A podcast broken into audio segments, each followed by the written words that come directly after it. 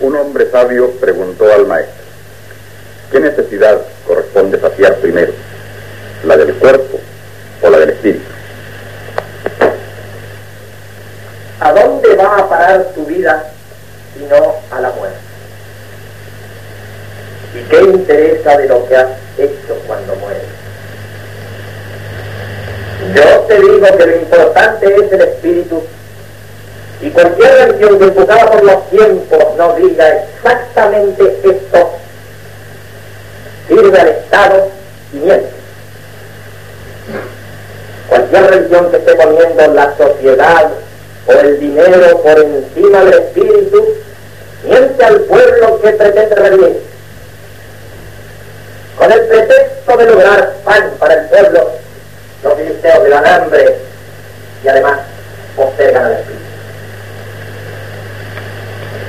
Tú debes proceder de manera distinta al filisteo.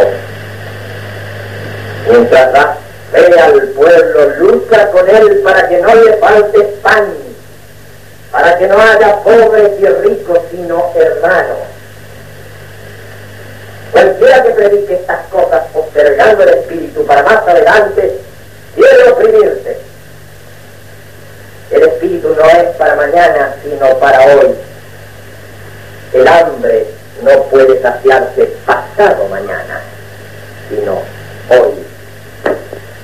Aquel era ya viejo y temía no ver muchas cosas cumplidas. Para su asombro, hubo una respuesta por algo que él alcanzaría a presenciar. No pasará mucho tiempo antes que la bestia imperial se derrumbe. Esta generación lo verá y tú lo verás. Pero cuando aquello suceda, comprenderás que eso no tuvo real importancia. Cuando el imperio caiga, tú has de gritar, cayó aquel que oprimía a las naciones y que ahogaba el espíritu.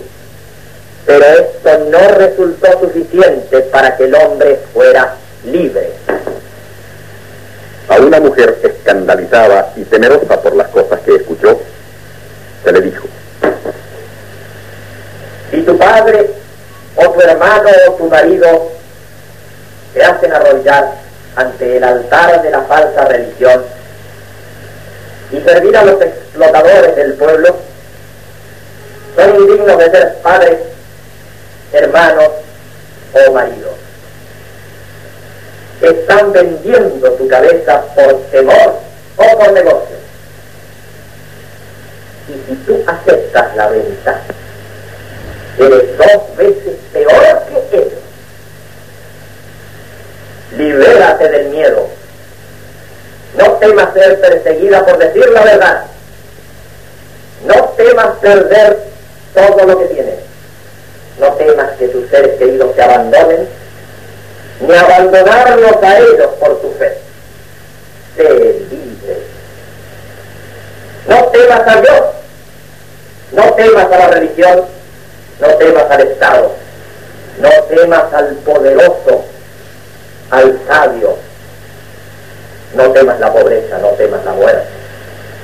Teme únicamente a quien el espíritu.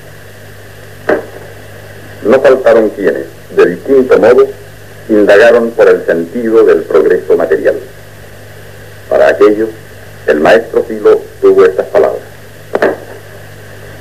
Quede bien en claro, si el progreso material existe la esclavitud del hombre o el avasallamiento de un pueblo por otro pueblo, o la opresión del espíritu, este progreso material es un monstruo al que no debes alimentar para no ser cómplice en el asesinato de tu hermano. Tú debes lograr que el progreso material no sea instrumento de opresión, sino que esté al servicio del Espíritu. No te equivoques jamás.